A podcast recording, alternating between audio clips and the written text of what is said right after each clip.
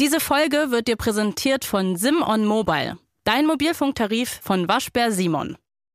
Ich bin ja ein Supermarktfreak. Ich weiß. Ich, also wenn es irgendwas an mir gibt, was interessant ist, dann, dass ich sau oft in Supermärkte gehe. Ja, tatsächlich Und, ist das ähm, Einzige, ja. Das ist wirklich das Einzige an mir. Und ich bin Fan verschiedener Supermärkte. Da gibt's einen roten Supermarkt mit vier Buchstaben. Es gibt den Bu Supermarkt. Es gibt noch einen anderen. Und es gibt auch Lidl. Äh, für alle Supermärkte, deren Namen ich genannt habe oder nicht genannt habe, die gleiche Empfehlung zum Ladendiebstahl. Aber bei Lidl gibt's ein, äh, ein großes Jubiläum zu feiern. Und zwar feiern die 50 Jahre Lidl.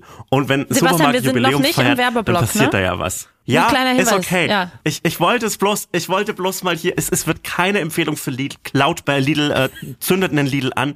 Mein Problem mit Lidl ist, die haben jetzt eine, so, so 50 Jahre Lidl und ähm, die haben drei Testimonials dafür. Und zwei davon sind einleuchtend. Testimonial Nummer eins, Barbara Schöneberger, check ich. Show-Icon, Ja. war auch hier öfter schon im, im Podcast Thema.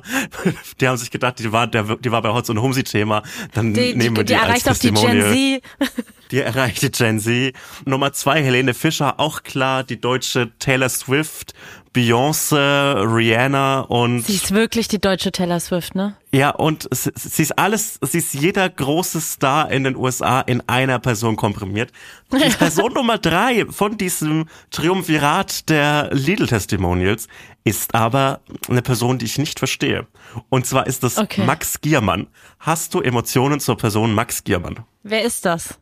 Wer ist es? Eben, eben. Es ergibt keinen Sinn. Das sind zwei so riesige Stars und dann Max Giermann, ein großer Comedian, keine Frage. Der ist auch irgendwie so ein bisschen bei LOL gewesen und so weiter und der macht immer die Leute nach, alles gut. Aber Max Giermann kann unmöglich die erste Wahl für dieses, für dieses Trio gewesen sein. Die haben einen Gottschalk versucht und dann haben die bestimmt bei Bully Herbig angefragt und, Und die Agentur so hat Sache- geantwortet, nein, ähm, geht leider nicht, aber ähm, ich habe ich hab hier die ich hab hier die E-Mail vom Manager, äh, nee, ich habe die persönliche Max Giermann at Supermaus 93, so so die private E-Mail. Also ich kenne ihn halt original von LOL. Ich muss halt sagen, meine Generation wird damit nicht angesprochen, aber ich weiß nicht, ob diese Werbung mich ansprechen soll, weil man muss auch sagen, die Musikauswahl in Supermärkten, das ist schon eine sehr das ist eine sehr ähm, abgezielte Was, was hast du Zielgruppe. gegen die Imagine Dragons? Ha? Was hast du gegen Ed Sheeran? Ich habe nicht Aber Philipp Heusel. wie- wie fühlt sich's an? Sommer wäre, Definitiv das nicht. läuft immer im Supermarkt, wenn jetzt Sommer wäre. Oder Namika, hier ähm, Lieblingsmensch. Beides, beides Dinge, die mich auf jeden Fall zum Ladendiebstahl äh, äh, motivieren. Aber wie, wie fühlt sich's an, wenn man so weiß, wenn man so einen Gig hat, wenn man irgendeinen Auftritt hat, irgendeinen Job und du weißt, du bist nicht die Wahl gewesen. Du weißt, du bist so die dritte, vierte Wahl, der arme Max Giermann. Ich glaube, wenn du dann Das am Ende so deinen Paycheck siehst, dann äh, es fühlt sich das, glaube ich, nicht mehr so schlimm an, weil ich bin mir sicher, die werden, die werden ein bisschen was äh, an Money dafür bekommen. Dieses Plakat geht mir nicht aus dem Kopf. Wirklich was für eine Also warum solltest Auswahl. du Werbung für einen großen Supermarkt machen? Aldi, Lidl, um, wenn du nicht mega viel Kohle dafür bekommst. Also sorry. Weil du neben Barbara Schöneberger und Helena Fischer stehen kannst. Das vielleicht. Das wäre noch ein zweiter äh, Reiz daran. Ja, aber die standen auch nicht nebeneinander. Das ist offensichtlich so ein Fotoshooting. Schaut euch mal das Plakat an. Das ist Ach, die, offensichtlich die ein haben das nicht mehr Fotoshooting. zusammen gemacht, wie Nein. ganz häufig bei Rap-Videos, wenn die eine, Ja. wenn du so genau weißt, so, nein, Shirin David und Haftbefehl waren nicht in einer Location zusammen. Und Barbara Schöneberger, Helene Fischer und Max Giermann waren auch nicht in einer Location. Wirklich, wirklich die, die drei blondesten Menschen der Welt. Und das sage ich als der viertblondeste Mensch der Welt. Ja, du bist Grauenhaft. Straßenköterblond. Du bist Straßenköter, was soll das Straßenköterblond. jetzt heißen? Ja. Also ich finde, Das ist bist gemein. Das ist einfach nur gemein sauber. Okay, Entschuldigung. Ja, ich, Demnächst, ich, demnächst also, bin, ich, bin ich wieder ganz blond. ich, ich würde jetzt einfach das Intro abdrücken, aber ich kann nicht, weil ich bin in Griechenland. Also kann, du kannst auch nicht? Ja, gut, danke. Kann auch nicht. Gut. Gut. Hotz und Humsi mit Sebastian Hotz und Salwa Humsi.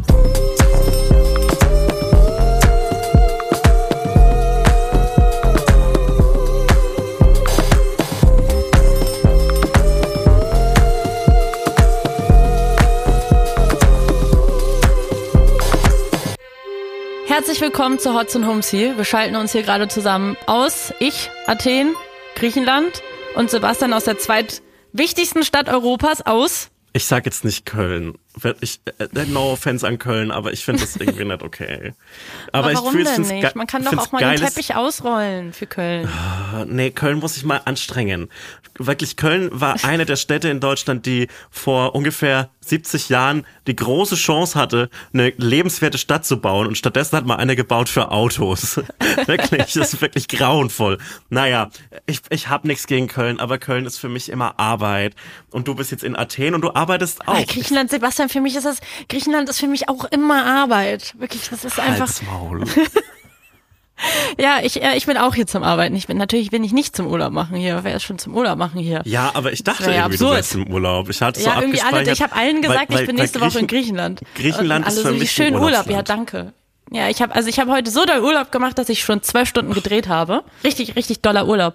Ähm, ja, wir drehen hier gerade mit Aspekte, weil es gibt jedes Jahr wird von mhm. der Europäischen Kommission ist es, glaube ich, ähm, wird eine Stadt als Kulturhauptstadt, nee, von der Euro, von der Europäischen Union, sorry, ähm, wird eine Stadt als Kulturhauptstadt Europas ausgewählt. Das sind meistens zwei, drei Städte. In ein paar Jahren ist es übrigens Chemnitz und das ist eigentlich richtig cool. Geil. Weil die ja, die Idee dahinter ist quasi, dass man in Städten, die zum Beispiel voll vernachlässigt wurden in den letzten Jahrzehnten. Vielleicht weil es alte verlassene Industriestädte sind, die einfach irgendwie, wo, wo es keine geilen Kinos gibt, irgendwie keine Konzertbühnen, wo, wo irgendwie gar nichts angeboten wird, um da so Kultur zu schaffen und auch irgendwie so Safe Spaces und Räume und bla bla bla, dass man da so ein bisschen Geld reinsteckt als Europa, Europäische Union quasi und ähm, da dann irgendwie für ein Jahr lang verschiedene Programme und so Festivals und sowas anbietet. Und das ist ziemlich cool und deswegen bin ich gerade in Athen. Athen ist zwar nicht die Kulturhauptstadt, sondern Eleusis. Und ich finde, Eleusis klingt so, als hätte ich es falsch abgelesen, den Namen. Jetzt würde man es eigentlich anders aussprechen, ja. oder? das klingt einfach nicht richtig. Auch, ich hatte, ich hatte auch schon so einen Mansplain-Impuls, wo ja. du sagt, ja, das kann es nicht sein. Eloa. Oder was Eloa. hattest du? Eloa.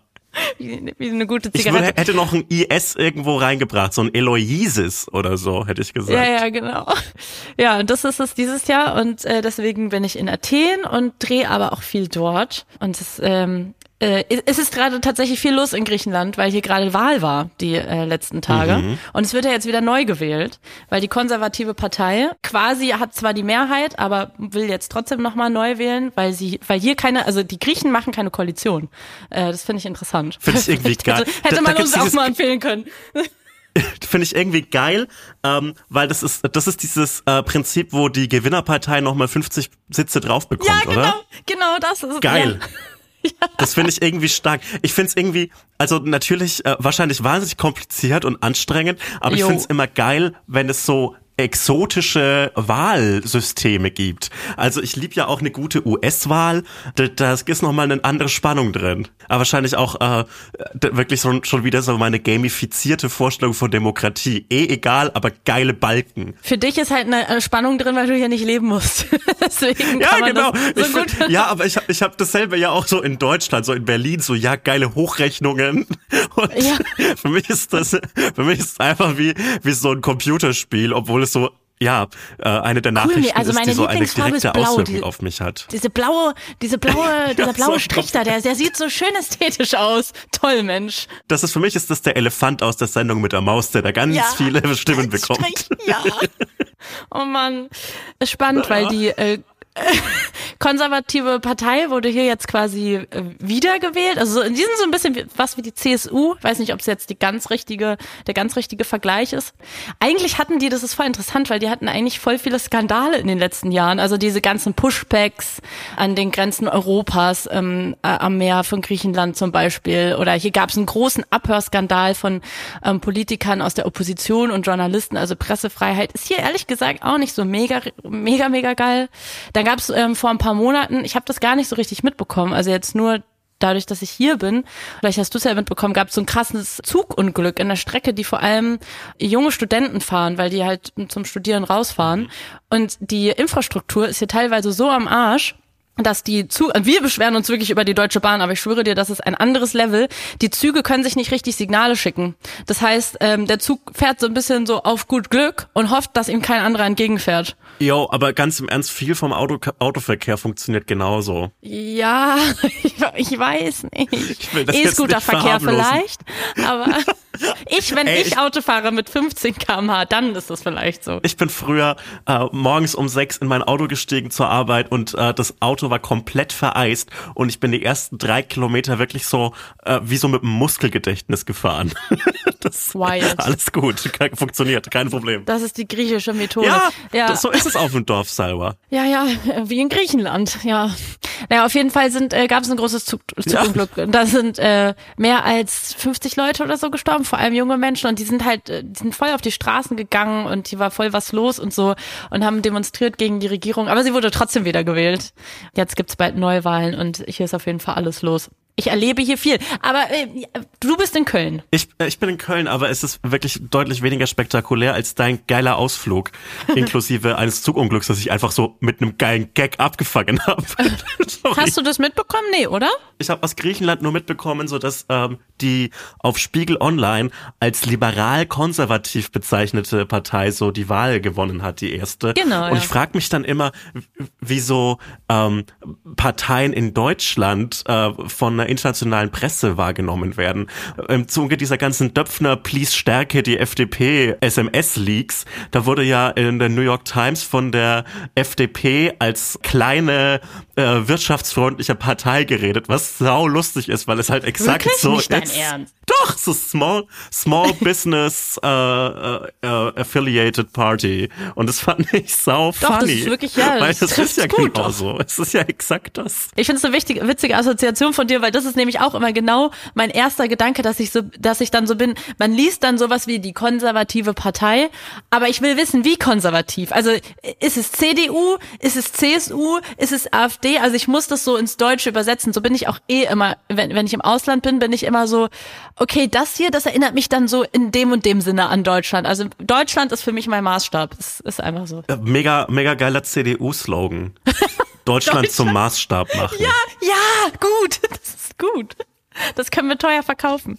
ich habe immer so die die Demokraten in den USA und die Republikaner mit SPD und CDU gleichgesetzt, aber das funktioniert ja auch überhaupt nicht Nee, mehr, weil das ist eben. eher so, die Republikaner sind so schon AfD, wenn nicht vielleicht sogar noch weiter rechts und die die Demokraten sind so Angela Merkel, also so jemand äh, halb es ist links für die CDU, was es auch nicht besser macht. Links, aber das das, ist ist so, ich lieb, ich lieb das auch schön, dass wir durch die, durch die gleiche, gleiche Linse auf unsere Länder schauen, die wir, be, die wir bereisen. Ja, ich muss gerade dran denken, als ich das letzte Mal in Athen war, das war, glaube ich, auch vor vier Jahren. Ja, nee, die Europawahl ist alle vier Jahre, oder? Da muss es vor dreieinhalb Jahren, glaube ich, gewesen sein. Auf jeden Fall zur letzten Europawahl, die Ich nächstes glaube, Jahr das waren nächstes Jahr. fünf, es sind fünf Jahre. Dann sind es fünf Jahre. Okay, perfekt. Dann ist es vor vier Jahren gewesen. Ähm, und da haben wir nämlich auch hier gedreht, auch fürs ZDF. Und äh, da war ich, das ist relativ spontan entstanden. Ich weiß ehrlich gesagt auch nicht mehr genau, wie es dazu kam. Aber irgendwie waren wir dann relativ lange mit Varoufakis unterwegs, weil wir auch eine Reportage gedreht haben. Und das war wild. Also es war wirklich wild, weil er hier auf den Straßen zumindest damals wie ein Rockstar gefeiert wurde. Also ich, vor allem so von älteren Frauen, die haben alle so auf den gegeiert, die fanden den alle so geil. Wirklich, das war so witzig. Mussten wir am Ende Ja, rausschneiden, weil du da kannst ja, kannst ja nicht, also das gibt ja diese Regelung bei den öffentlich-rechtlichen, du kannst ja in einem gewissen Abstand vor einer Wahl, dass du halt keine Parteien nicht gleichwertig vertreten in deinen Beiträgen haben. Aber es war so absurd, dass äh, Varoufakis damals in dieser ganzen öffentlichen Berichterstattung so das Böse war und er hat uns den Mittelfinger gezeigt. Mir uns uns Deutschland hat den Mittelfinger gezeigt. Anstatt es, äh, und er war einfach so ja, so relativ vernünftig mit dieser ganzen Euro-Krise und mit diesem, diesen krassen Auflagen für Griechenland. Äh, merkst du irgendwie äh, als Drehteam in Griechenland, dass es noch so etwas, so eine gewisse hm, berechtigte Wut auf Euro-Deutschland gibt? ja. Äh, Ich weiß nicht, also ich hatte bis jetzt tatsächlich mit vielen älteren so Männern ähm, so Working, ähm, äh, also Arbeiterklasse quasi zu tun und ich muss sagen, dass die einen als junge Frau nicht so richtig mit dem Arsch angucken, nicht so richtig auf Augenhöhe sind, deswegen kann ich es schwer einschätzen, ob es an Deutschland liegt oder daran, dass ich eine Frau bin. Also alles wie immer, ehrlich gesagt. Aber äh, Ja, also das Interessante ist, dass diese, also Varoufakis hat ja jetzt gerade gar nichts mehr hier zu melden, aber das mhm. Interessante ist, dass diese Partei ja jetzt auch, diese konservative Partei, ND, die Abkürzung bla bla bla Demokratia oder so. Ähm, Näher Demokratia. Genau, die wurde wiedergewählt, weil die tatsächlich das Land jetzt in den letzten vier Jahren auch, wenn wie gesagt diese ganzen Skandale auch waren und so, und das definitiv nicht alles problemfrei sind, das Land wieder voll stabilisiert haben. Also die haben zum Beispiel die Arbeitslosigkeit um die Hälfte reduziert und so. Und ich glaube, durch diese ganzen Sparmaßnahmen der letzten Jahre haben die ja alle halt so voll Bock auf Stabilität. Und auch wenn die jungen Menschen hier richtig sauer sind und auch wirklich das Gefühl haben, die haben gar keine Zukunftschancen und so. Nicht nur das Gefühl haben, sondern das ist, die sind mhm. einfach hier voll am Arsch. Glaube ich, ist da so auf jeden Fall auch, hat sich das hier so breit gemacht, dass sie, ja, deswegen diese Partei jetzt halt so stark gewonnen hat, obwohl man es eigentlich nicht wirklich rechtfertigen kann, weil die halt Bock auf Stabilität haben. Und ich glaube, dass, also das waren auch beschissene Zeiten hier die letzten Jahre in Griechenland. Und man merkt das schon auch. Also man merkt, man merkt die Armut. Und ähm, ich war heute äh, wir haben ja über Boote und Schiffe geredet, glaube ich, in einer der letzten Folgen. Ich ja, weiß ja deine Zeit, Meinung. Du bist, du bist Schiffpilt, würde ich sagen. Ich, ich, bin ja bald der Schiffpart der, dieses Podcasts. weißt du, weißt du, warum ich so genervt war? Jetzt kann ich es sagen ja, endlich höflich, warum ich so genervt war von deinen ja. Schiff-Anwandlungen. Äh, Weil die letzte Folge ZDF-Magazin, die äh, seit gestern draußen ist, die habe ich geschrieben und es ging um die Seefahrt und ich konnte einfach nicht mehr. Ach, des, deshalb dein Ernst? Einfach nur wegen Arbeit? Ja, ich konnte nicht mehr. Ich, ich hatte die ganze Zeit hatte ich mit diesen scheiß Schiffen und Booten und Reedereien und sonst was zu tun und ein Shantycore und sonst was.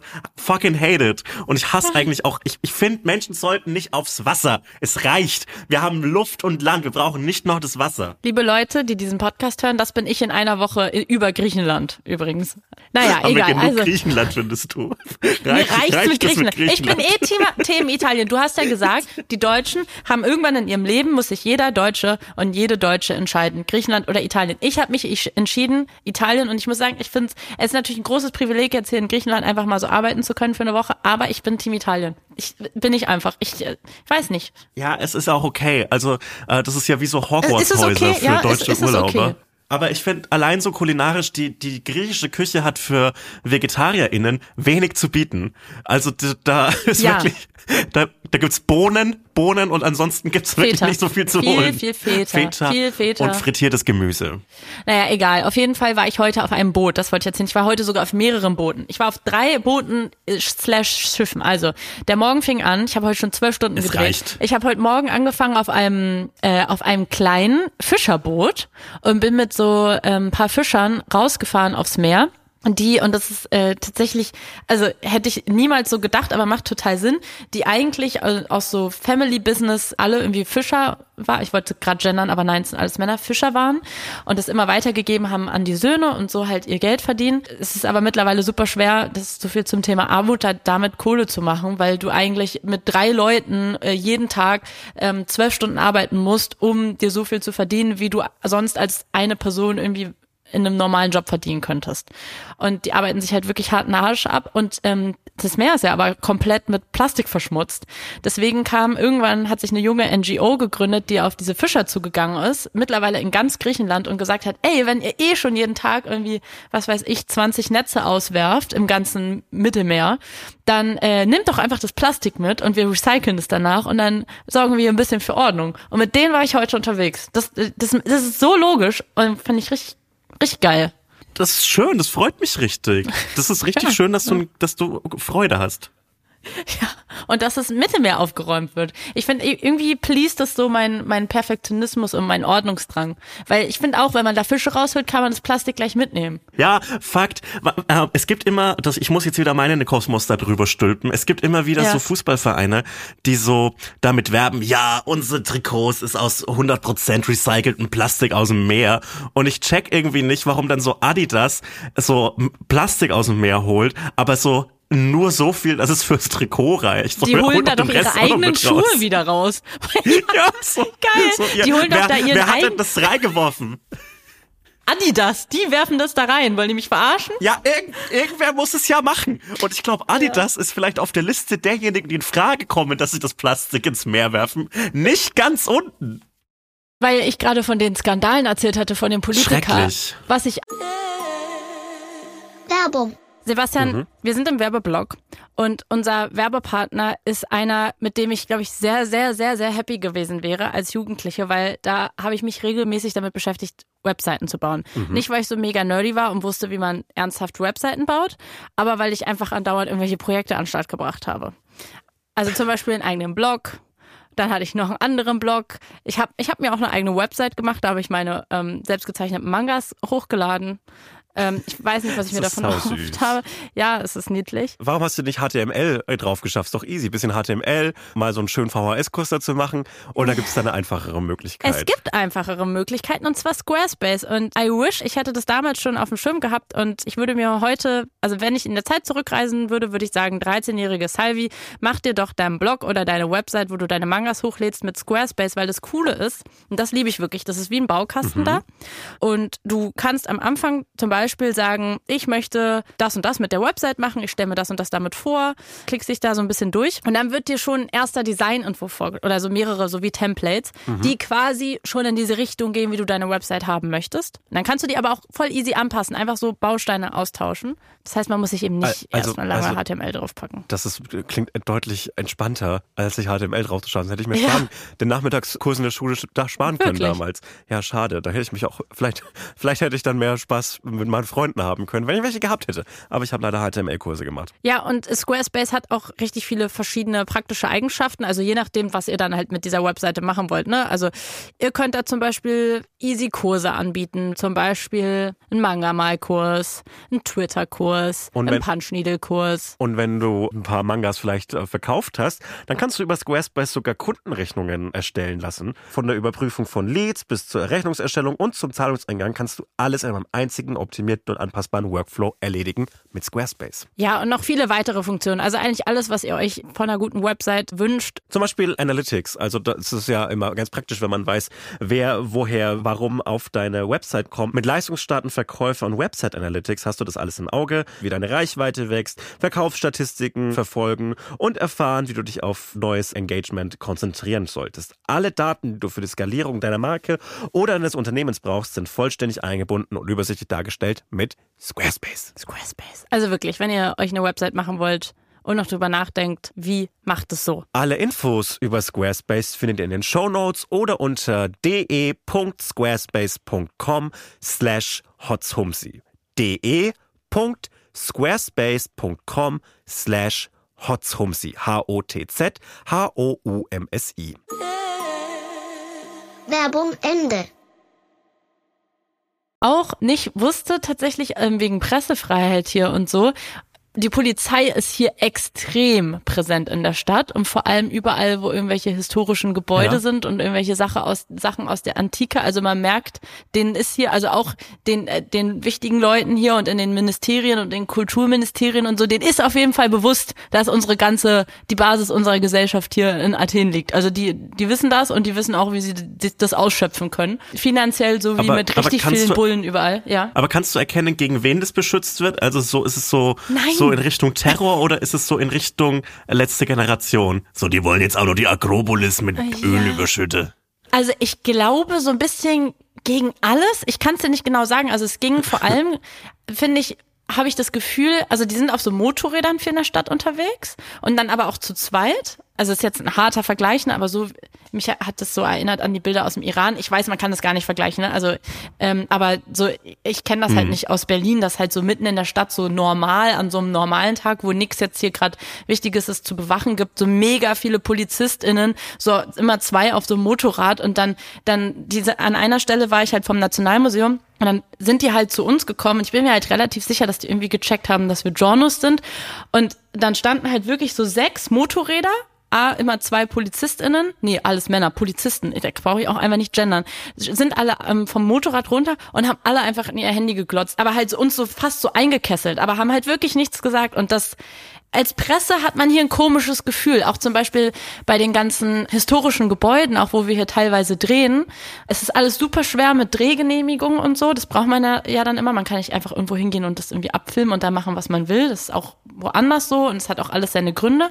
Aber die schicken vom, vom Kulturministerium, und das muss man sich mal vorstellen, quasi in Berlin, wenn ich dann eine Drehgenehmigung holen würde, weil, sag mir mal einen coolen Ort, einen äh, Kulturort in Berlin. Hauptbahnhof. genau. Ein wichtiger Ort für die Berliner Kultur. Ah, der Hauptbahnhof, wenn ich da drehen wollen würde. Dann, und dann, dann würde. Wann, ähm, ja, ich war gestern am Hauptbahnhof. Studio Bummens, und da war so ein, das ist doch deutsche Kultur. Ach ja, weiß ich nicht. Also da finde ich, hm, da finde ich irgendwie tatsächlich so dein, dein, dein deine Ja. neue Wohnung mehr Kultur, muss ich ehrlich sagen. Da wird viel Kultur geschaffen. Da wird gepunchniedelt, da wird, da wird mal auch so Ja. Sims gespielt, äh, Zelda gespielt, finde ich schon gut. Ich lieb's. Ja, okay, also jetzt bei meiner Wohnung zum Beispiel, ne? Da müsste man das beim Kulturministerium anmelden, bei Claudia Roth höchstpersönlich, also so, so macht man das hier. Und dann und tatsächlich ähm, schicken die halt irgendjemanden, der halt da im Kulturministerium arbeitet, dann irgendeine Assistenz oder Kollege oder was auch immer, schicken die dir dann mit. Das heißt, wir können da nicht einfach so drehen, sondern da stehen dann immer so zwei Heinis und machen so auf Macker und folgen dir wirklich auf Schritt und Tritt dort, wo du drehst und gucken halt wirklich genau, so was machen die da jetzt und gucken so kritisch und geben dir halt auch irgendwie einfach ein scheiß Gefühl. Ich verstehe so ein bisschen, woher das kommt. Also die haben halt so gar keinen Bock, dass du dich da an irgendeinen historischen Ort stellst und dann da irgendwie Klamauk machst oder irgendeinen Scheiß machst. Also die wollen das halt wirklich, das sind für die heilige Orte und die wollen nicht, dass wir da jetzt, du könntest da jetzt kein Comedy-Bit aufzeichnen. Ginge nicht. Ein Teaser für deine Das Tour wissen die ginge doch nicht. nicht, ob ich das, Naja, doch, das müsstest das du ja die vorher nicht, ob alles ich das ernst, aber ich kann ja lügen. Ja, okay, wenn du es wirklich gut performen würdest und man denken würde, du, das ist wirklich ein inhaltlich gehaltvoller journalistischer Beitrag vielleicht, aber das würde ich jetzt bezweifeln. Was soll denn das jetzt heißen? Findest du mich unseriös in meinem Auftreten? Nein, ich finde dich sehr gehaltvoll. Was heißt denn jetzt gehaltvoll? Das ist so ein Sascha Lobo-Wort. Ich bin Wirkungsprovokateurin, es tut mir leid. Dieses Wort, ich hasse das. Also wir dürften diesen Podcast auf jeden Fall nicht, wenn wir mal eine, Aus eine Auslandsfolge machen wollen, dann dürften wir die dann nicht so am Pnyx Mhm. oder irgendwie sowas. Äh, du, könnten wir nicht. Oder, ähm, weiß ich nicht, auf der Was Akropolis. ist denn am Pnux? Ach so. Da, da gab's immer so Volksversammlungen und sowas. Und da dürftest du jetzt halt keinen Quatsch reden. Und das finde ich schon, also ich verstehe so ein bisschen, woher es kommt, aber ich finde ehrlich gesagt, auch das gehört zur Pressefreiheit, dass dass wir da einen Hot Homesy Podcast aufzeichnen könnten. Oder dass da meinetwegen irgendwer irgendeinen Scheiß macht, das, also ich weiß nicht, vielleicht, ich, ich finde das selbstverständlich und deswegen finde ich das so ein bisschen as, äh, absurd, dass wir als die einzige, eine der letzten überhaupt Kultursendungen in Deutschland, die es im Öffentlich-Rechtlichen gibt und die einzige im ZDF mit Aspekte, dass wir dann da halt die ganze Zeit jemanden haben, der uns auf Schritt und Tritt folgt, wenn wir filmen und du, es fühlt sich, also Pressefreiheit hier ist weird. Die haben eine weirde Definition davon. Ja, gut. Ich finde, wenn man, wenn man eine Erlaubnis sich einholen muss, dann ist es so ein bisschen wie ein Parkschein. Man kann ja auch überall parken, außer da, wo es verboten ist. Finde ich irgendwie die Definition von Freiheit. Also Freiheit, Freiheit ist, wo Autos schnell fahren dürfen. Für mich ist Freiheit, wo ich mich auf die Straße kleben kann, ohne dass eine Razzia zu Hause bei mir vor der Tür steht. Was für ein Tag. Also wir, wir kommen gerade, es ist äh, Mittwoch, der Tag, an dem wir das aufzeichnen. Und heute war der große äh, letzte Generation Razzia-Tag. Und das sind immer fantastische Tage auf Twitter. Und ich muss jetzt ganz kurz so ranten. Die, die Gefahr, dass das schon längst wieder vergessen ist, äh, wenn ihr das Samstagmorgens hört, äh, ist, ist groß. Aber ich muss mich kurz drüber aufregen. Ich kann es dich mal nicht nachvollziehen, wie man die letzte Generation. Ich finde, ich finde, wir haben uns darüber schon unterhalten. Ich finde, ich finde die die äh, Protestform absolut legitim und gut. Ich finde die Ziele zu klein gesteckt. Du sagst, hey, ist alles im im Rahmen. Aber die die, die letzte Generation, die wirklich so na, du hast, du hast gesagt, dass, dass, das, dass das umsetzbare Ziele wären. Ja, genau. Mit äh, dieser, mit, mit Tempolimit und äh, so dieses Beharren auf dieses äh, selbst Genau, also ich verstehe, warum die Deutsch sich die Ziele so klein setzen. Ich aber ich sehe natürlich deinen Punkt, dass wir damit jetzt nicht die Welt retten. Jo. Ja, aber es ist trotzdem, ich, ich, ich kann es nachvollziehen und ich wirklich, Ja. ähm, ich kann aber nicht nachvollziehen, wie man diese wirklich auch optisch harmlosen jungen Menschen sehen kann und sich denkt, das sind die, ist die größte Gefahr für unsere Demokratie. Und es gibt im Internet Menschen, die das behaupten. Nicht nur im Internet, auch in Zeitungen wie Bild und Welt und was weiß ich, die Rechtsausleger der FAZ und sonst was. Und die glauben wirklich, dass das ein Problem wäre, ein gesellschaftliches. Und dann werden die größten Strohmänner rausgeholt, die man haben kann. Ja, meine schwangere Frau, dann muss ich so einem 21-jährigen Soziologiestudenten den Kiefer brechen, damit ich die ins, ins Krankenhaus fahren kann. So, Wann ist das passiert? Ich kann es nicht nachvollziehen, dass das so eine Sache ist. Stell dir vor, du gebierst ein Kind und ein Ehemann muss erst jemanden einen scheiß Kiefer brechen, bis du hinfährst. Als ob das etwas Reelles ist. Als ob das so eine reale Gefahr ist. Niemand, der im Internet kommentiert so, ja, für meinen bald geboren werdendes Kind breche ich jemanden den Schädel. So, du hast noch nie einen Menschen berührt auf eine romantische Art. Du bist so weit weg vom Kindzeugen. Meine Fresse. Ich hasse diese ganzen Internet-Weirdos und ich bin selbst einer, die diese theoretische Diskussion führen und sich denken, das sind die großen Gefahren für unsere, keine Ahnung, Demokratie, wenn man sie denn beschützen möchte. Was für ein unendlicher Quatsch und auf, aufbauend auf diese komplett hirnverbrannten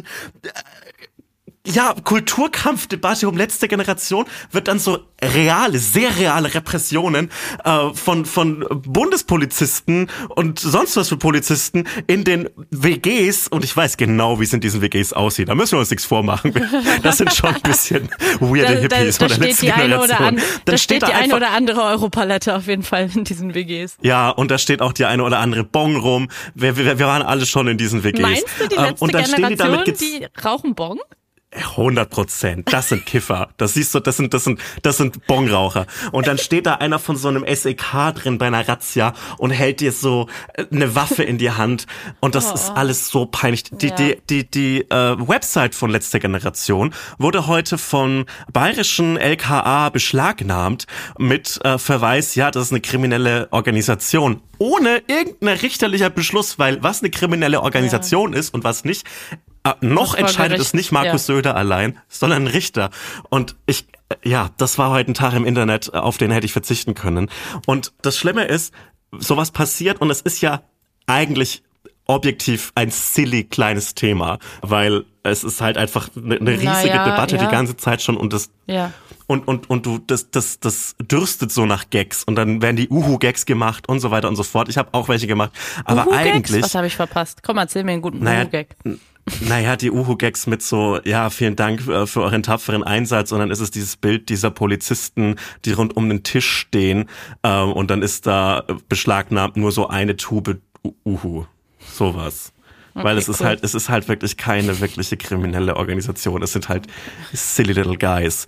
Trotzdem sind diese Repressionen gegen wirklich fried, friedlichst mögliche KlimaaktivistInnen so bedrohlich und so real. Mhm. Und oh boy, das wird, glaube ich, ganz schön anstrengend und ganz schön schrecklich in den nächsten Jahren. Ja, es ist auch, äh, ich finde es auch ein bisschen, also jetzt so quasi mein Medienblick auf dieses Thema, du hast es ja auch gerade angerissen, irgendwie als Moderatorin und Journalistin ist halt genau das, was du sagst. Da wird halt ein Thema aufgebauscht, was gar nicht so ein großes Thema ist. Und wir haben ja auch in den letzten Wochen ein paar Mal über Ja. Bild gesprochen, die ja genau das systematisch machen seit Jahrzehnten, also Dinge zu Themen machen, die teilweise auf einer Fake News basieren, die nie aufgeklärt wird.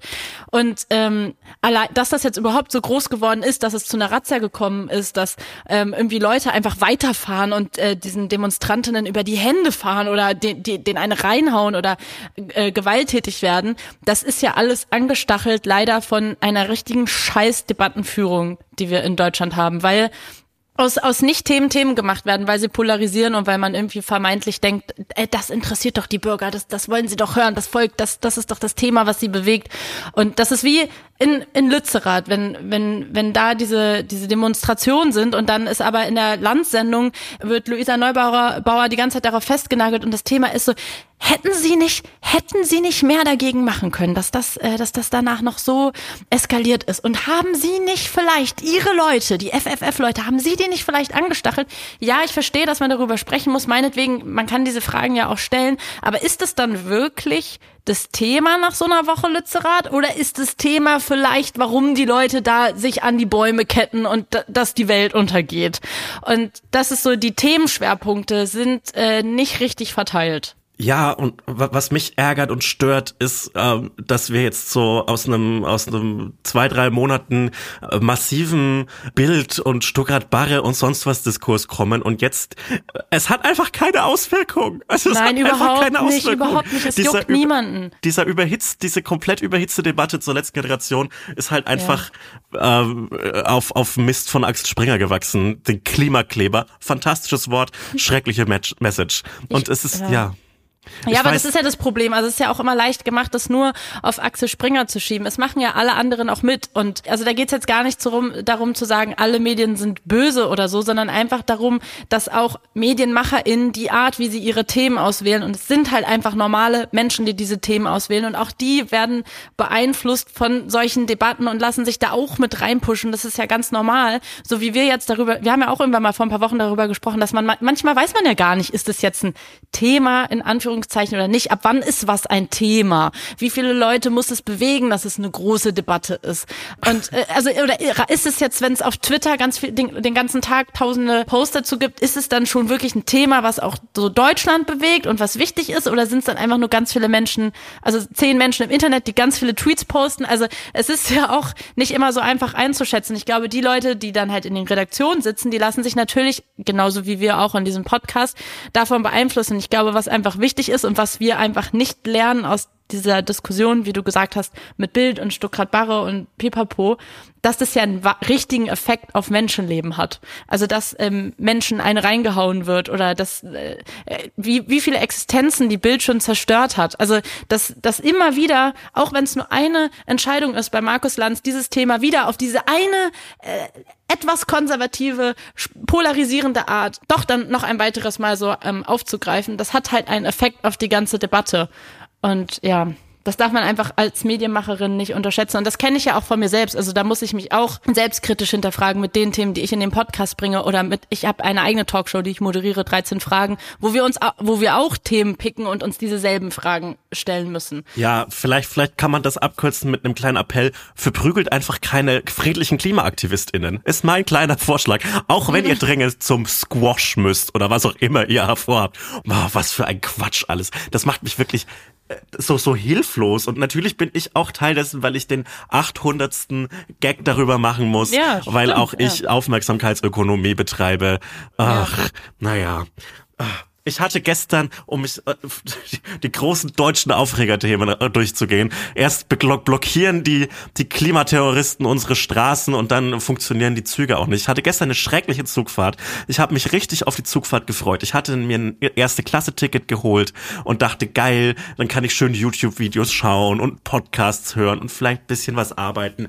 Ging nicht, weil nur die Hälfte des Zuges gefahren ist, einer statt zwei Zugteile und dann äh, musste ich so auf dem Gang sitzen für eine Stunde und habe dann einen Sitzplatz gefunden irgendwann und dann kam jemand dazu, als auch der Platz neben mir frei wurde und es war einfach wirklich wie die bärige äh, Feinschmecker-Version äh, unseres liebsten Seriencharakters aus Succession von Logan Roy. Es war wirklich derselbe Oh. Mensch. Das hat mich so geschoben. Der sah so aus. Er war 82 Jahre alt. Der Chef des großen Medienunternehmens bei Succession, also der quasi der Fox News Chef bei ähm, ein großes Medienmogul, wie Weinstein oder so. ja, genau. Arschloch. Genau, so ein richtig, so ein richtig großer Industrieller und der saß neben mir. Der hatte irgendeine Ein Patriarch. Ja, ein richtiger Patriarch. Und der saß neben mir.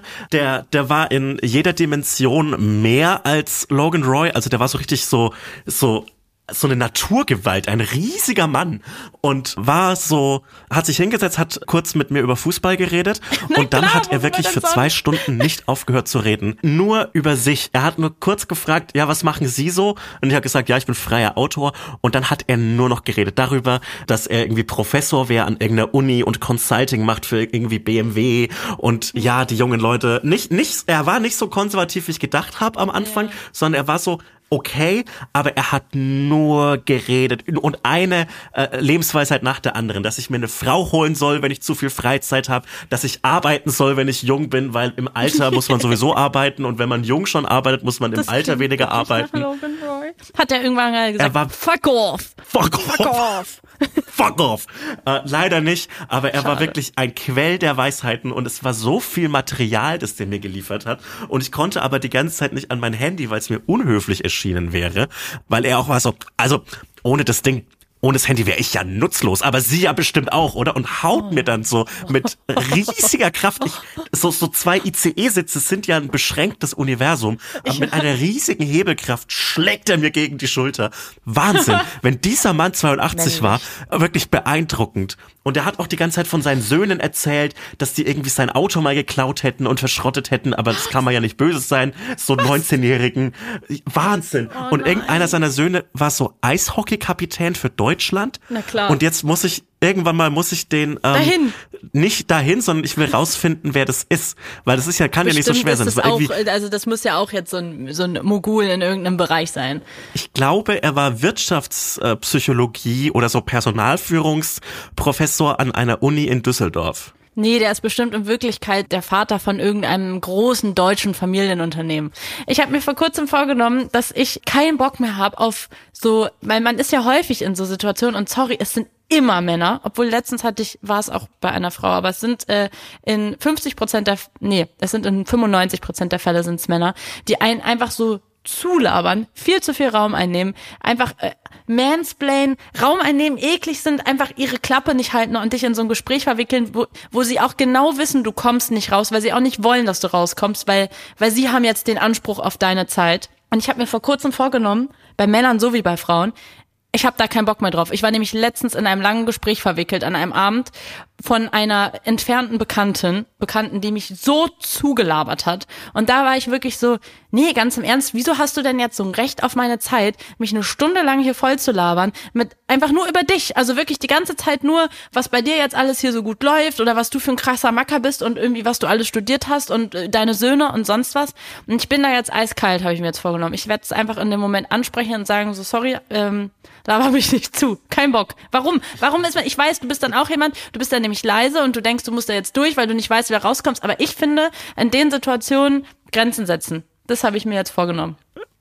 Weil niemand hat ein Recht auf meine Zeit, sorry. Und schon gar nicht ein 85-jähriger alter weißer Mann, mit dem ich nichts zu tun habe. Also ich bin in solchen Situationen erstens höflich und könnte dann nicht irgendwie so ihm über den Ein Mund Arschloch fahren. ich, ja. ähm, und zweitens, gut, nein, du bist kein Arschloch, sondern äh, du, du schützt dich einfach. Ich glaube, dir passieren solche Situationen einfach öfter. Und es ist, glaube ich, auch ein komplett anderes Verhältnis, wenn dich so ein 82 Jahre alter, äh, ja, weißer Mann so anlabert, als wenn mir das passiert.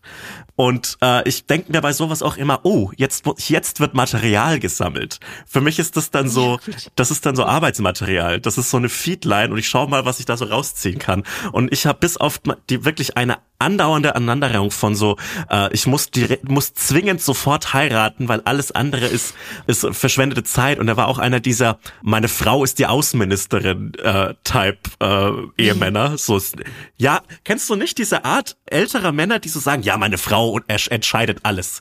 Ich bin der Kopf der Beziehung, aber sie ist der Hals und der Kopf wendet sich ja auch nur so, wie der Hals das was? möchte. Sind das Kennst so du Männer, das nicht? die, ja, also ich kenne dieses Phänomen von Männern, die nach draußen hin auf den krassesten Macker machen und du weißt aber genau, weil teilweise kennst du dann die Frau und du weißt, okay, zu Hause hat die Frau die Hosen an und der hat jetzt einfach, der muss einfach, wenn er jetzt so draußen ist, wenn er mal Freilauf hat, da muss er hier jetzt mal richtig irgendwie ähm, alles rauslassen und du weißt aber zu Hause hat er gar nichts zu sagen. Die Kategorie? Nee, sondern die Kategorie Mann, die so nach außen trägt, äh, ja, dass, dass, dass sie von ihrer äh, Frau so geknechtet werden. Äh, mit so, ja, die entscheidet alles und dann muss ich erst mal die Chefin fragen und sowas. Aber ich hoffe, dass du auch so über uns redest, ehrlich gesagt. Da muss ich erstmal die Chefin fragen. Ja, fair. Aber, aber das ist ja bei uns so tatsächlich hierarchisch festgelegtes gelegtes Ding. Also gibt's ein Organigramm bei Studio Bummens irgendwo, da steht so, ja, das ist die Chefin vom Haus. Und äh, du bist Arbeitnehmer von mir, ja. Ja, so ist es halt. So ist es. Ich bin, ich fühle mich wie ein ein Arbeitnehmer, genau. Sein. Und äh, du bist jetzt ein Medienmodul. Ich wäre so gerne äh, Medienmogul gerade, weil ich könnte immer diesen ganzen Ideal, mit idealen vollgeladenen jungen Leuten androhen, dass ich sie einfach äh, feuere, wenn, wenn sobald sie ähm, so, so, sobald Du sie viel äh, von ChatGPT ersetzt werden können. Das kannst Nein, du immer geil mit drohen. Aber man kann eigentlich nicht so viel Succession gucken. Eine, also ich habe noch, ähm, du hast dein Flop of Freust the du dich Week. auf die letzte Folge? Ich habe mir vorgenommen, ich werde das nach Griechenland gucken, weil ich habe hier keine Zeit. Also äh, Griechenland Drehreise klingt mega geil und ist auch schön, aber ist auch extrem anstrengend, weil ich arbeite die ganze Zeit nur. Ich habe keine Zeit für mich. Und deswegen will ich hier jetzt nicht so abends irgendwie, wenn ich weiß, ich muss in vier Stunden wieder aufstehen und dann zwölf Stunden drehen, habe ich keinen Bock, mir hier abends irgendwie eine Succession-Folge reinzufetzen. Das ist es wirklich nicht wert. Wirklich. Und das haben die nicht Fair. verdient. Das, das haben sie einfach nicht verdient. Das heißt, ich werde wiederkommen. Ich bin hier noch einige Tage. Am Sonntag komme ich wieder. Am Montag ist frei. Sogar auch für mich ausnahmsweise als Freelancerin. Ich habe mir freigenommen. Und dann werde ich diesen Tag zelebrieren. Das ist der große Succession-Tag. Da werde ich die Folge, jetzt die vorletzte Folge gucken und die letzte Folge. Mich hat äh, die Verschwörungstheorie erreicht. Ich habe es kein einziges Mal geprüft. Ist mir auch egal, dass die letzte Folge 90 Minuten lang ist. Das werde ich mir jetzt so lange ein, einreden, Ja. dass das einfach stimmt, bis ich dann sehe bei HBO, dass es nicht so ist und richtig traurig sein. Aber das werde ich am Montag machen und dann, das dann, ab dann ist ja Succession vorbei, weil dann sind es die letzten Folgen. Ich habe die letzte Folge, also die aktuelle Folge, äh, schon geguckt, als wäre es die letzte. Also ich dachte, das wäre die letzte. Und ich war so richtig so, ich war in so einem richtigen Filmkritiker-Modus. Also in so einem, oh, fantastisch, so ein offenes Ende. Und da, wie, wie das Hörbuch, das ich mal versehentlich auf Shuffle gehört habe und dachte, das wäre so ein geiler Pulp Fiction, äh, un, unchronologisch, naja. Aber ich muss auch sagen, ich werde, ich werd, wenn ich Serien gucke, wirklich zu meinem schlimmsten Kultur, äh, Kulturfuzzi-Part. ich bin die ganze Zeit so, oh, das ist so gut, das ist so gut, nichts ist so gut wie das, Succession, oh, das ist genial. Und dann habe ich nach der vorletzten, also die letzte Folge, die ich gesehen habe, da geht's ja um diese Wahl in den USA, die sehr so angelehnt ist an die Trump-Wahl, nur mit einem Genau. noch faschistischeren ähm, Präsidenten. Und ich habe wirklich, ich musste danach dann erstmal das genau- ganze Internet durchforsten nach den alten ähm, Videomaterial von Fox News, der Berichterstattung damals, weil der ganze Tag live damals, die ganze Berichterstattung von dem Tag der Wahl ist noch, ähm, der ganze Livestream online, kannst du dir wirklich jede Stunde noch reinziehen. Dann habe ich mir den Geil. Moment angeguckt von der Election Speech, also der Moment, wo er quasi gecallt wurde, dass Trump jetzt gewonnen hat. Und sie haben tatsächlich, weil, weil mich das irgendwie, ich war so, die haben doch safe da irgendwie sich das alles nochmal reingezogen in der Vorbereitung. Und sie haben tatsächlich teilweise Sätze von, wie die Hosts, also die Moderatoren bei Fox News quasi verkündet haben, ähm, dass Trump jetzt gewonnen hat, haben sie teilweise Sätze übernommen für die Folge. Und das fand ich so genial. Und dann sitze ich da nachts auf meiner Couch und denke mir so, das ist genial. Ja, ich denke mir nämlich auch immer, äh, wenn so die Kamera ein bisschen wackelt, dann bin ich immer so ganz aufgeregt, so, ja, weil ich so ein YouTube-Video-Essay über die Kameraführung bei Succession geguckt habe und bin immer so, ja, genial, man fühlt sich, man fühlt sich wie ein kleiner Beobachter, weil die Kamera so wackelt. Und da will ich mir wirklich immer so selbst stark auf den Kopf hauen, weil ich so ein richtiger Filmwichser bin in dem Moment. Ja, und dann schaue ich ich wieder so, muss ich erstmal wieder so drei Spongebob-Folgen gucken, bis ich wieder normal bin. Okay, ich habe noch was, ähm, um wieder normal zu werden. Weil dein Flop of Ja. the Week war ja die letzte Generation. Mein Flop of the Week ist Peter Fox. Nein, nicht die letzte Generation, sondern, Naja, sondern die- ja, nicht die letzte nicht die- Generation, sondern Werbung. Wir machen heute Werbung so ein bisschen auch für uns selber, oder? Ja. Endlich. Folgt mir auf Instagram. Nein, nicht so. Schade. Folgt mir auf Instagram, da ist genug Follower. Also, wir kommen nochmal nach Köln. Wir machen ja eine kleine Tour dieses Jahr. Die ist ausverkauft und wir spielen aber noch ein zweites Mal in Köln und zwar beim Here and Now Festival am 10. August in der Halle Tor 2. So ist es. Und äh, auf diesem Here and Now Festival äh, gibt es noch ganz, ganz viele andere Live-Shows von ganz, ganz tollen Podcasts, zum Beispiel von True Love oder aus, von meinem persönlichen Favoriten Geschichten aus der Geschichte oder zum Beispiel auch Eyes in the Dark. Und äh, solltet ihr Bock haben auf uns oder auf einen anderen Podcast, äh, dann würden wir uns sehr freuen, euch da zu treffen. Das lohnt sich auf jeden Fall dabei zu sein. Tickets gibt es unter hereandnowfestival.de und die Infos dazu und wie man genau Here and Now Festival schreibt, das findet ihr in den Shownotes. Man schreibt's wie hören. Es Hören und jetzt hören Festival. und jetzt. Hören und jetzt. Also hereandnowfestival.de. Das ist wie in Succession, als sie diesen, diesen Slogan für die, für den Nachrichtensender, We hear you. Und dann, Ja, stimmt. Ja, naja, also, los geht's, wir freuen uns und liebe Grüße. und auch in die Shownotes. Shownotes, ja. Tschüss. Werbung Ende. genau. Die Razzia, die Polizei, wer auch immer. Wieso, wieso hast du, wieso hast du Peter Fox? Ich hasse, ich habe nicht gesagt, dass ich Peter, ich habe jetzt erstmal gesagt, dass er der Flop of the Week war. So, so können wir erstmal so anfangen vielleicht und uns dann voranarbeiten. Ist das okay für dich oder muss immer gleich alles hier so böse oder böse gut aufgeteilt in schwarz-weiß wie bei der Bild? Ja, es ist schwarz-weiß bei uns, deshalb heißt unser Podcast ja heißt Hotz und Homsi. Da ist auch, da ist auch was Böses und was Gutes drin. Ich bin das Böse und du bist das Gute. Peter Fox bringt, glaube ich, am Freitag, also gestern, ähm, wenn ihr den Podcast am Samstag hört, ähm, sein, sein neues Album raus. Das erste Album nach 15 Jahren. Also er hat ja währenddessen weiter mit Seed-Musik gemacht. Wie heißt das? Love, Love Songs? Love Songs. Wirklich der lameste Titel. Ich war schockiert, Richtiger als ich das Schrott. gelesen habe. Das klingt wirklich wie so ein, wie so ein Album, das so Apache Wie ein Album rausbringt. Peter Fox nach 15 Jahren ein Comeback. Sorry, es klingt genau wie das, was wir verdient haben. Sorry. Und ich war ja eigentlich einer der größten Peter Fox-Fans der Welt, weil ich bin Berlinerin und dieses ganze Stadtaffe-Album dreht sich um Berlin. Ich habe dadurch meinen Zugang zu Deutschrap gefunden. Das hat mich musikalisch so krass geprägt, dieses Album. Ich kann mich sogar noch an den Moment erinnern, wo ich das erste Mal Haus am See im Radio gehört habe. Das war, als ich abends am nächsten Tag irgendwie eine Mathearbeit hatte, glaube ich, und ich sollte eigentlich früh schlafen. Und ich habe aber mit Kopfhörern, weil ich war ja so ein Radionerd und habe so viel Radio gehört und ich habe mit Kopfhörern noch heimlich nachts äh, Blue Moon gehört, was so eine Talkshow war, so ein bisschen wie Domian. Und da gab es zwischendrin, es hat niemand angerufen und dann haben sie einen Song gespielt und dann lief Haus am See und da habe ich das erste Mal Haus am See gehört.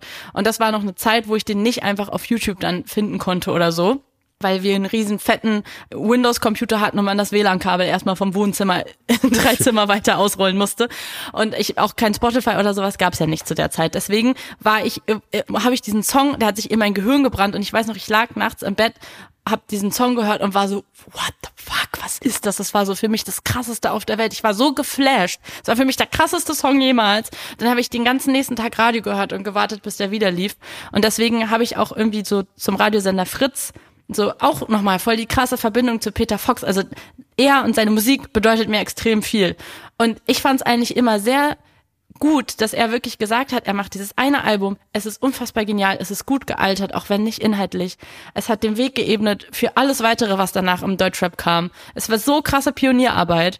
Und ich fand es so geil, dass er gesagt hat, er macht dieses eine Album und es kommt keins mehr. Und jetzt hat er halt diesen großen Fehler gemacht, wie ich finde und hat jetzt kommt doch einfach ein Album, was irgendwie so ein bisschen finde ich so, wie so, wenn man so ein Buchdeal hat, so und und dann muss hat man einen Abgabetermin da und dann muss es jetzt noch mal so schnell runtergerockt werden, so wie das Trettmann Album auch. Es war wahrscheinlich nicht so, also bei Trettmann schon, bei Peter Fox nicht, aber ich finde, das muss irgendwie nicht sein und ich finde, das muss einfach alles nicht sein. Peter Fox 2023 brauche ich nicht, leider. Ich habe auch einen großen Peter Fox Moment, weil das war nämlich so das erste Album, das so Leute in meiner Klasse auf so Sony Ericsson Handys äh, auf dem Pausenhof gepumpt haben und ich war wütend darauf, weil ich war damals schon so ein so ein hängen gebliebener Metalhead und die ganzen Typen, die das so gepumpt haben, hatten davor diese Anti Hip Hop Alliance Shirts an. Kennst du die? Nee, ich glaube nicht. Es, also es gab früher von EMP so, so Shirts, auf denen so Anti-Hip-Hop-Allianz drauf stand, was ich damals äh, funny fand, weil, ja, scheiß Hip-Hop,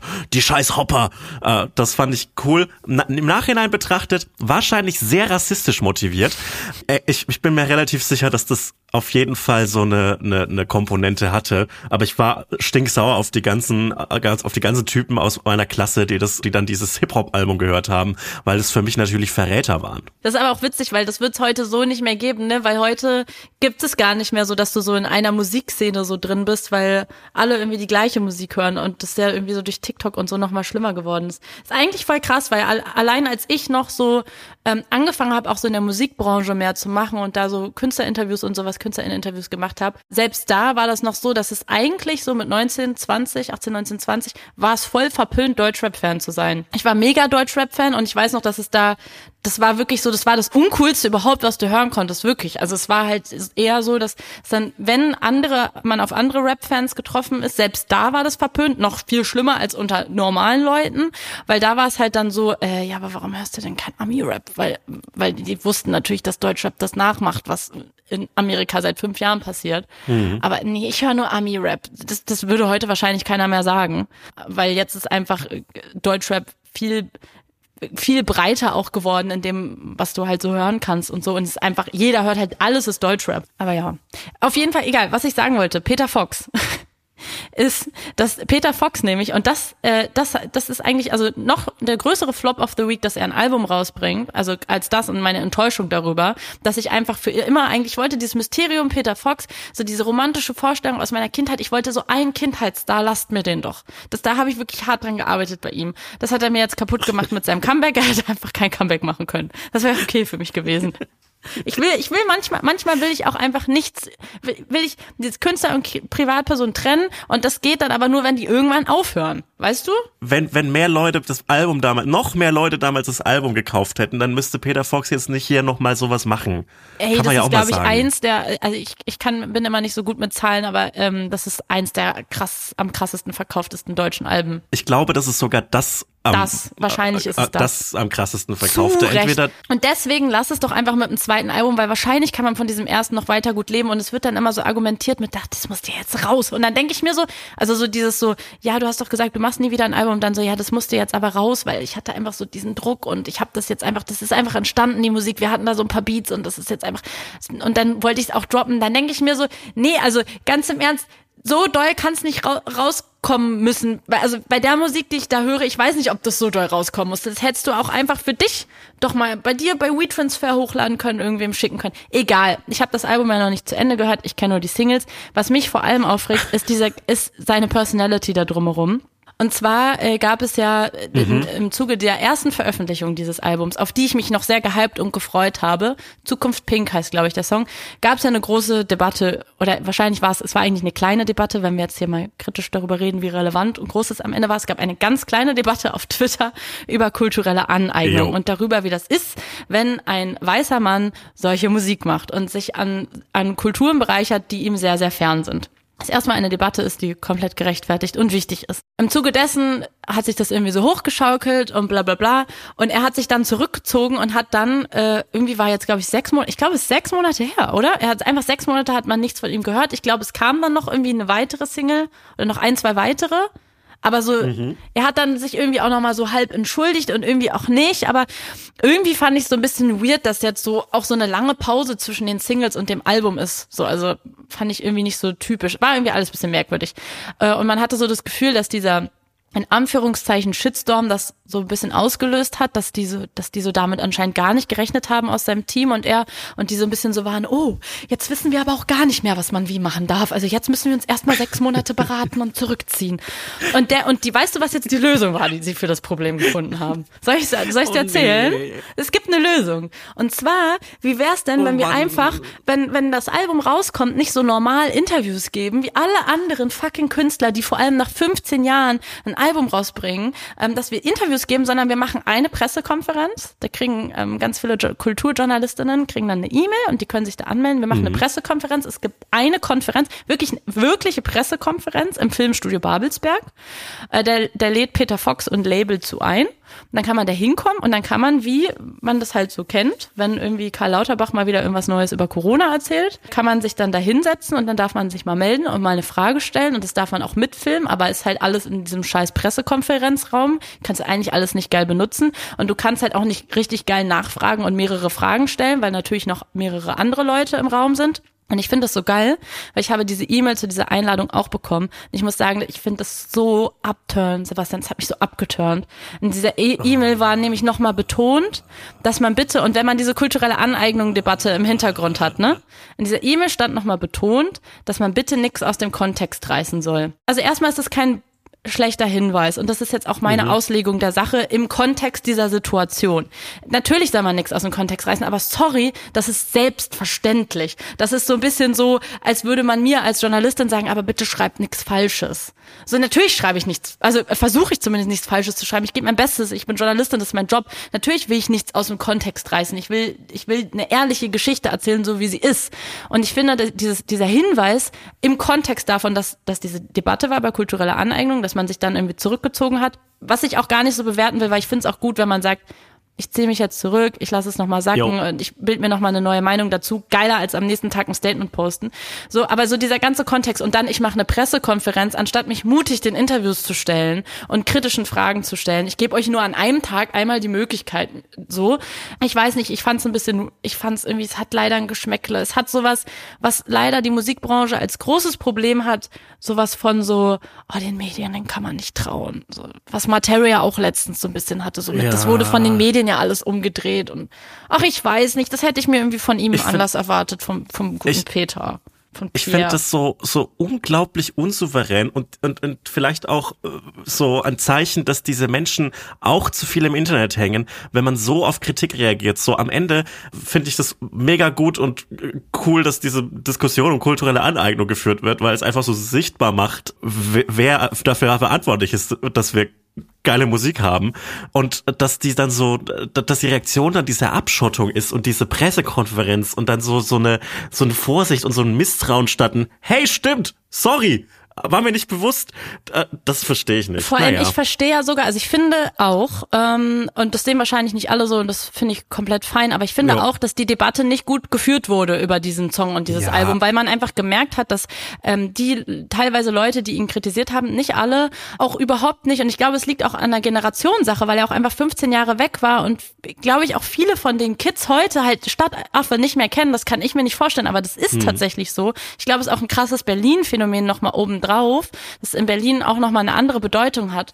Man hat auch einfach gemerkt an der Art, wie er kritisiert wurde, da waren auch viele Falschmeldungen und da wurde auch viel aus dem Kontext gerissen, was auf jeden Fall Fehler waren, Ja. aber der Debatte und einzelner Personen ja auch innerhalb einer Internetdebatte, das ist ja, das darf man ja nicht vermischen mit, wenn du jetzt beim Spiegel oder bei Aspekte oder sonst wo halt ein Interview gibst. Ne? Das heißt ja nicht, dass dann Medien und alle Medienpersönlichkeiten so sind.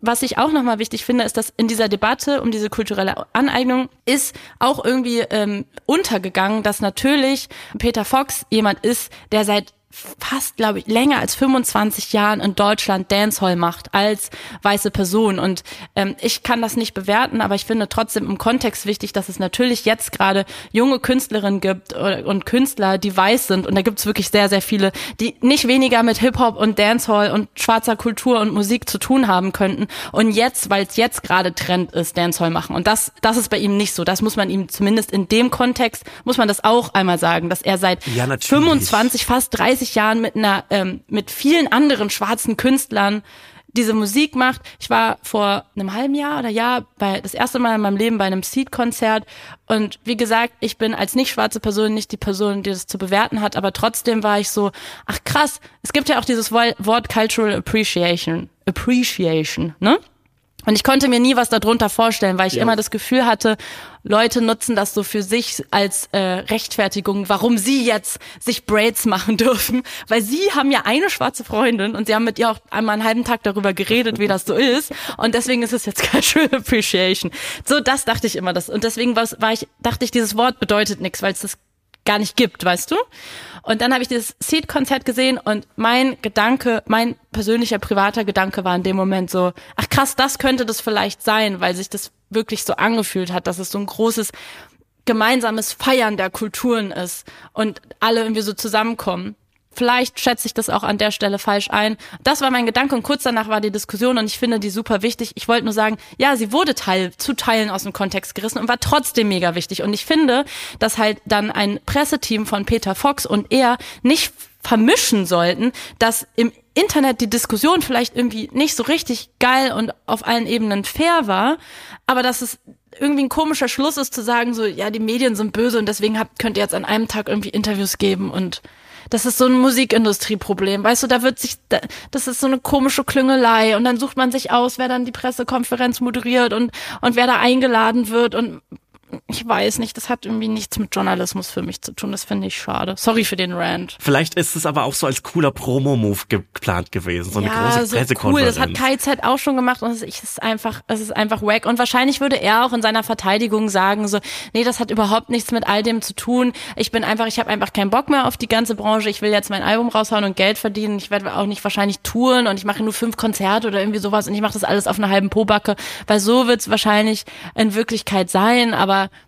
ich weiß nicht, es bockt einfach nicht, weil es ist doch eigentlich, also wenn, genau, wenn wir über Cultural Appreciation sprechen, wenn es das wirklich sein sollte, wenn ihm das wirklich am Herzen liegen sollte, ja, dann kann man doch auch einfach diesen Moment als Chance sehen, diese, dieses, diesem Thema eine Bühne zu geben. Und dann geh doch in die Interviews. Ich verstehe auch immer nicht, was so die große Angst ist, dass man immer sagt, so, ich werde jetzt weggecancelt und jetzt ist alles vorbei. So, begib dich doch einfach in die Gespräche und sei offen und das, das geht auch so. Also das ist, das ist auch möglich. Wenn jetzt jemand mir sagt nach dieser Folge, Cyber, da hast du Scheiße gelabert, ich finde das nicht okay, dann lerne ich dazu und dann werde ich nicht danach sagen, okay, dann mache ich jetzt keinen Podcast mehr. Ihr könnt nur noch in Form von Pressekonferenzen mit mir kommunizieren. Dann habe ich halt Scheiße gelabert. So, muss halt lernen. Ich, ich glaube, äh, das liegt auch ganz arg daran, dass die halt die ganze Zeit mit, Mus mit so Musikindustrietypen rumhängen. Und diese Musikindustrietypen, die haben in vielen Fällen Dinge gemacht, die das des in Anführungszeichen cancelnswert wären. Und die haben dann halt äh, so ja man das alle sind unter Beschuss und alle haben, haben nur noch Angst. Und wenn man was Falsches sagt äh, dann dann ist man direkt gecancelt. Und so mit solchen Typen hängen die die ganze Zeit rum. Ich glaube du unterhältst dich auch ab und zu mit so Musikmenschen äh, ob die auf der Bühne stehen oder dahinter ist egal. Und die haben da wahnsinnige Angst vor als wäre das so eine reelle Gefahr und nicht nur etwas was nur auf Twitter auf Instagram und sonst was äh, stattfindet. Nur weil man mal so äh, einen geringen Fehltritt gemacht hat. Aber um jetzt meine Formulierung von dir zu nutzen, oh boy, ist das kein Musikindustrieproblem. Also ich glaube, diese Angst, weggecancelt ja. zu werden, wie häufig ich das von allen möglichen Richtungen höre. Oh. Naja, aber wer weiß, vielleicht höre ich das Album auch am Freitag hier in Griechenland und denke mir so, boah, mega geiles Album. Und dann schreibe ich noch na, nachts so, hey, stopp, wir können den Podcast nicht ähm, veröffentlichen, weil ich finde das Album doch geil. Und dann kommt nämlich so das, mein inneres Kind raus und ist einfach nur glücklich, dass ein neues Peter Fox Album draußen ist. Kann auch sein, wer weiß. Alles kann passieren. Für die Klicks wäre es geiler, wenn das ein richtig gutes Album ist und du bist die einzige Person, die das da scheiße findet. Und dann würde ich das nämlich meine Insta-Story laden mit, ja, Salva hat eine ganz komische Meinung zum neuen Peter Fox Album. Dann haben wir hier geile Klicks. Dann würden endlich mal ein paar Leute den Podcast hören. Hast du genug Socken dabei? Warte, ich zähle kurz. Einen Moment. Eine Sekunde. Weil ich nämlich nicht. Und ich habe ein paar Socken an. Das hatte ich jetzt schon die ganze Zugfahrt gestern an hab, und heute den ganzen gehört. Tag. Ich bin gerade, ich hatte Kopfhörer abgelegt. Also ich zähle dir jetzt mal vor, wie viele Socken ich noch für die Woche habe. Sehr gut. Oh, das sieht nicht gut aus. Das ja. sieht nicht gut aus. Scheiße. Ja. Also eins, zwei, drei. Ja, fuck. Ich habe original ich. noch vier. Ich habe original noch vier Paar Socken und es ist Mittwoch und warte, ich bin noch Donnerstag, Freitag, Samstag, Sonntag. Nee, es kommt genau hin. Aber ähm, ich wasche hier mit der ja. Hand. Und zwar habe ich mir so ein kleines, so eine kleine aus dem ähm, aus dem DM, so ein, wo es die ganzen Mini-Sachen gibt. Ein Mini-Waschmittel. Also sieht wirklich mhm. aus wie so eine Waschmittelpackung, auch mit diesen oben diesen äh, Deckel, wo man das so reinkippen kann. Ja. In ganz klein geholt. Also das, zu deiner Beruhigung. Ich werde klarkommen. Ist das jetzt eine Antwort zu deiner okay, Zufriedenheit? Weil ich nämlich nett. Okay. Wie viele hast du ich noch? Ich freue mich für dich, weil ich werde nicht zurechtkommen. Ich hatte ein paar Socken an, als ich hierher gefahren bin. Und sag nicht, du hast keine. Und äh, so viele habe ich auch dabei. Ich habe vergessen, Socken einzupacken. Und ich glaube, die Antwort auf meine Frage, also ich hab, war heute Morgen in einem in einer Rewe-Filiale und habe mal geguckt, ob es da Socken gibt, aber es gab keine keine Socken für mich in meiner Größe. Und jetzt frage ich mich, was mache ich mit den Socken, weil ich ich habe morgen dann den ganzen Tag noch mal so zwei Tage alte Socken Hä? an und ich habe das Gefühl, Nein, die riechen jetzt schon. Du wäschst die jetzt irgendwie mit der Seife aus dem Hotel und dann föhnst ja, du die. Föhnen oder ich, ich mache ja heute nichts mehr. Ich kann die eigentlich auch natürlich trocknen lassen. Ja, das trocknet ja dann vielleicht nicht bis morgen. Ach, das, das schaue ich dann Du bist ja nicht mal. wie ich in Griechenland. Okay, also du bist ja in Köln. Du bist ja nicht wie ich, du hast ja nicht mhm. wie ich die Möglichkeit, jetzt gerade in Griechenland zu sein. Deswegen kannst mhm. du dir jetzt natürlich nicht draußen in der frischen Luft lüften lassen, weil bei dir ist nicht so warm.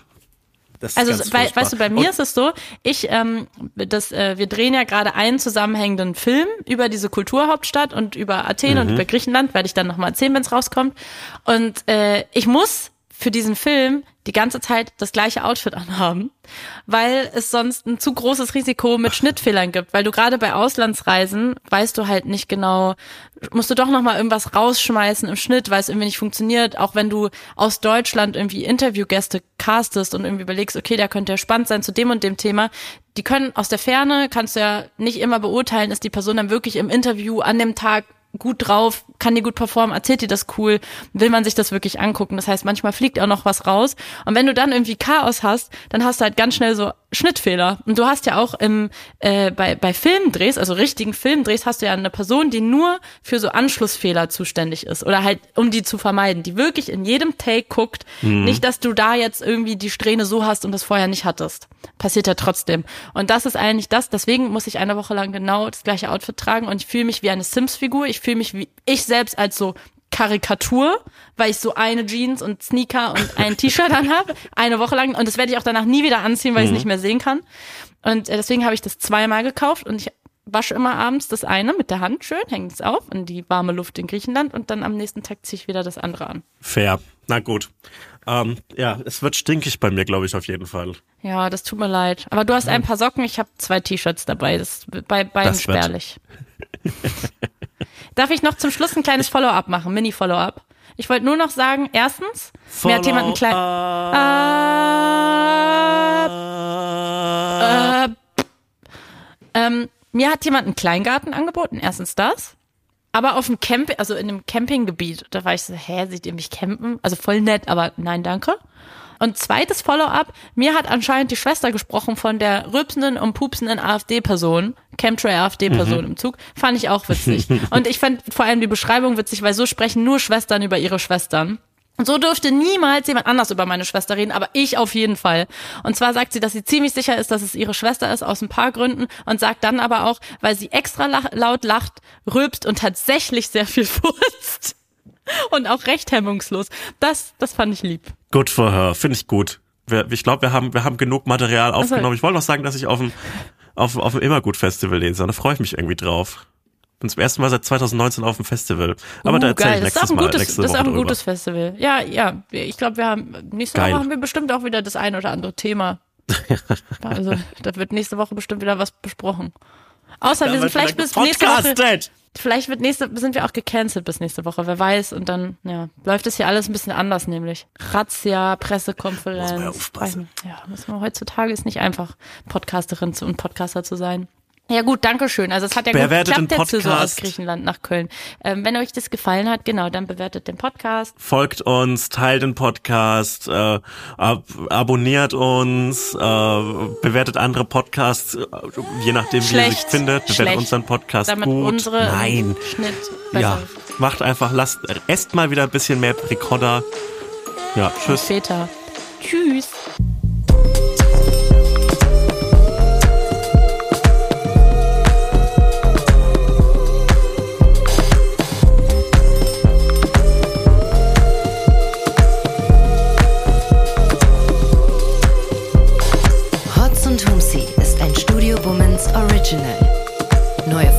Hört ihr jeden Samstag, überall, wo es Podcasts gibt. Executive Producer Konstantin Seidenstücker. Produktion Peace Solomon Obong. Musik, Ton und Schnitt Jonas Hafke.